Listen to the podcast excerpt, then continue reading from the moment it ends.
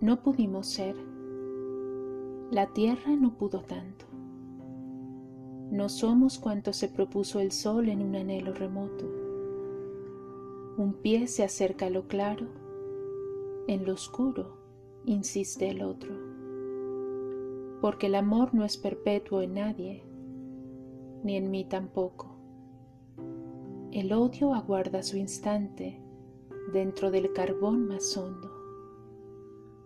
Rojo es el odio y nutrido, el amor pálido y solo. Cansado de odiar, te amo. Cansado de amar, te odio.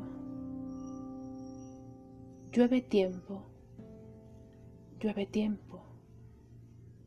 Y un día triste entre todos, triste por toda la tierra, triste desde mí hasta el lobo.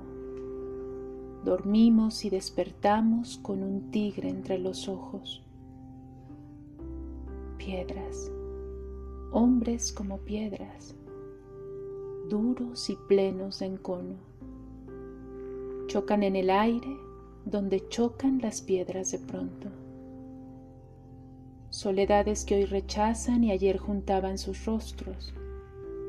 Soledades que en el beso guardan el rugido sordo. Soledades para siempre, soledades sin apoyo. Cuerpos como un mar voraz entrechocado, furioso, solitariamente atados por el amor, por el odio. Por las venas surgen hombres, cruzan las ciudades, torvos. En el corazón arraiga solitariamente todo. Huellas sin compañía quedan como en el agua, en el fondo. Solo una voz, a lo lejos, siempre a lo lejos la oigo acompaña y hace ir igual que el cuello a los hombros.